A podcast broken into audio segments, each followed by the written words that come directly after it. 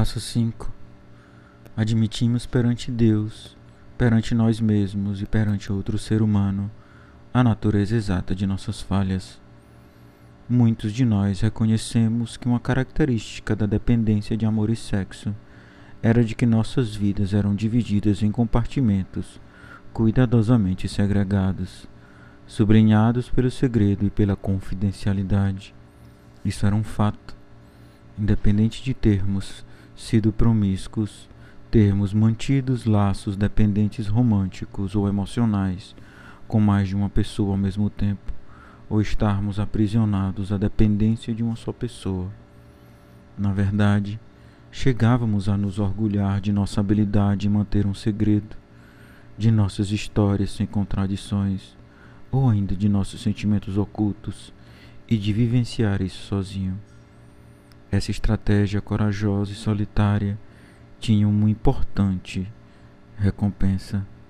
Se éramos capazes de lidar com essa rede de intrigas sem sermos descobertos, ou manter a pessoa de quem dependíamos desconhecendo nossos verdadeiros sentimentos, aparentemente nunca tínhamos que enfrentar as consequências de nossas ações. Podíamos até negar a nós mesmos que existissem tais coisas como consequências. Que grande incentivo para nos manter fechados e não revelar nossos verdadeiros egos a ninguém. Mas ao continuar um caminho solitário, estávamos sofrendo de uma prisão emocional e espiritual, incapazes de fazer uso construtivo de nossas experiências e emoções. Nossa condição interior parecia-se mais com um compactador de lixo do que um reciclador. Estávamos atolados em nossa própria lama. O quinto passo era a maneira pela qual começamos a permitir que nossas vidas se tornassem abertas. Já fora bastante difícil, pelo extenso processo do quarto passo, tornarmos-nos abertos a nós mesmos. Não obstante, se não fôssemos adiante e partilhássemos com outra pessoa o que havíamos descoberto sobre nós mesmos, nossa sobriedade correria um grave risco. Era inútil identificar nossa impotência em ter o domínio de nossas próprias vidas, sem um retorno aos padrões dependentes, se fôssemos agora tentar uma reconstrução solitária. A solidão e o isolamento, que eram tanto a raiz da doença como uma consequência dela, não seriam aliviados até começarmos uma reconciliação com Deus e com outros seres humanos. Aqui, como em qualquer outra coisa nesse caminho para a integridade física e moral, tínhamos que estar dispostos a nos arriscar nos passos que já se haviam tornado parte de nossas vidas. Havíamos aprendido a confiar ao menos um pouco em Deus. Estávamos agora cientes de que o Deus de nossa concepção sabia todo o tempo que estávamos fazendo e parecia importar-se conosco apesar disso. Agora tínhamos que arriscar revelar essas verdades terríveis sobre nós mesmos a outro ser humano, encarar a exata natureza das dificuldades que nos enchiam de tamanha vergonha, culpa e remorso. Mesmo que isso nos parecesse aterrorizante, tínhamos de fazê-lo se quiséssemos realmente nos comprometer com o afastamento de nossos antigos padrões de ativa e lidar com as razões ocultas que nos levavam a eles. Como escolher a pessoa com quem fazer esse passo? Enquanto alguns achavam que se sentiriam mais confortáveis partilhando pedaços e trechos com diversas pessoas, a maioria sentiu que precisava descobrir uma pessoa com a qual seria totalmente honesto nesse primeiro inventário. Demasiadas pessoas entre nós tinham padrões doentes que incluíam ser apenas parcialmente honestos com diferentes pessoas. Forjar uma cadeia de honestidade total com um único ser humano era um passo importante para a humildade. E finalmente, ao contar tudo, podíamos quebrar o isolamento solitário e terrível que nos impedia de conseguir o que desejávamos a todo tempo: amor, aceitação incondicional de quem e o que realmente éramos, isto é, bons e maus ao mesmo tempo. Este confidente era às vezes um membro experiente do DASA, ou por vezes preferíamos falar com um terapeuta ou um membro do clero. Era básico que quem quer que escolhêssemos mantivesse a mais estrita confidência sobre nossas revelações e compreendesse que não buscávamos penitência ou julgamento moral. Essa pessoa necessitava de uma boa compreensão da natureza humana e equilíbrio e controle em sua própria vida sexual e romântica. Duas precauções eram necessárias. Confissões criam intimidade e uma intimidade sadia é um passo importante para a integridade. Entretanto, precisávamos sempre estar em guarda contra obsessões emocionais.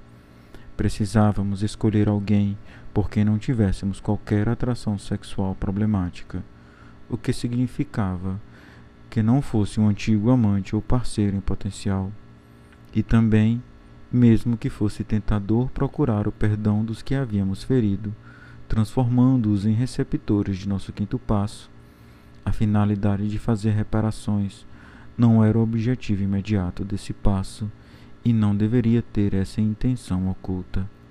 A segunda precaução era não confundir o quinto passo com a narrativa tipo raio-x de cada detalhe sórdido de nossas vidas, nem com o objetivo das terapias que procuram causas de nossos distúrbios. Embora não pudéssemos hesitar em revelar quaisquer detalhes relevantes, eram os motivos dentro de nós, as recompensas que extraíamos o que realmente tinha que ser revelado. Se bem que não fosse inteiramente apropriado culpar nossas primeiras experiências ou nós mesmos por nosso comportamento, dependente de amor e sexo, tínhamos que aceitar alguma responsabilidade pessoal por isso. Não precisávamos esconder nossos verdadeiros motivos atrás de racionalizações cosméticas ou culpa. Nossas vidas tinham sido rigorosamente fechadas durante anos, e essa experiência inicial de nos partilharmos com total honestidade com outro ser humano custava às vezes um preço físico. As pessoas sujeitas a enxaquecas tinham dores de cabeças, outros uma exaustão física real ou ainda náuseas com esforço. O exercício de nos revelarmos a outro ser humano era tão pouco característico. Para alguns de nós, os efeitos positivos que todos experimentamos eventualmente vieram quase de imediato. Para esses, os primeiros nós desfeitos dessas camisas de força autoconstruídas resultaram não apenas em um sentimento de alívio, mas de liberação emocional.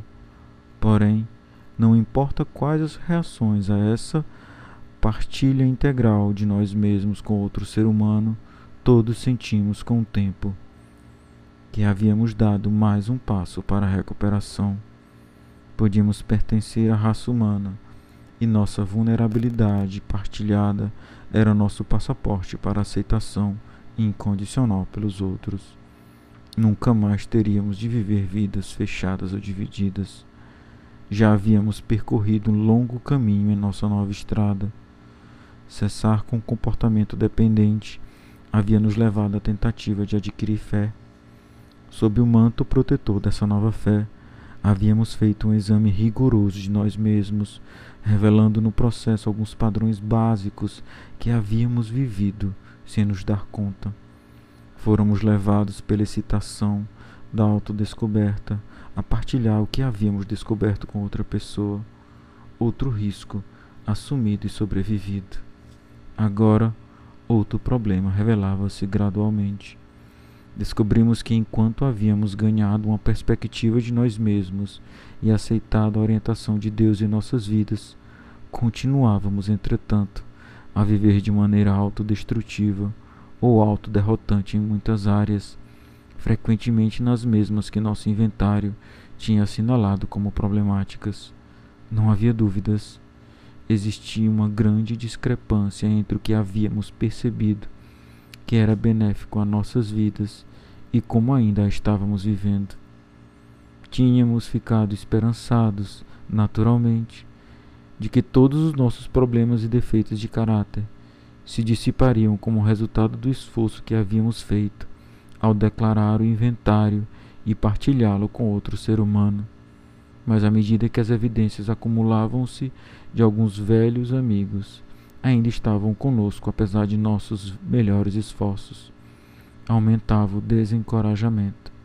Era frustrante ter que reconhecer que tomar conhecimento de nossos defeitos não era a mesma coisa que removê-los. Esse dilema nos levou ao sexto passo.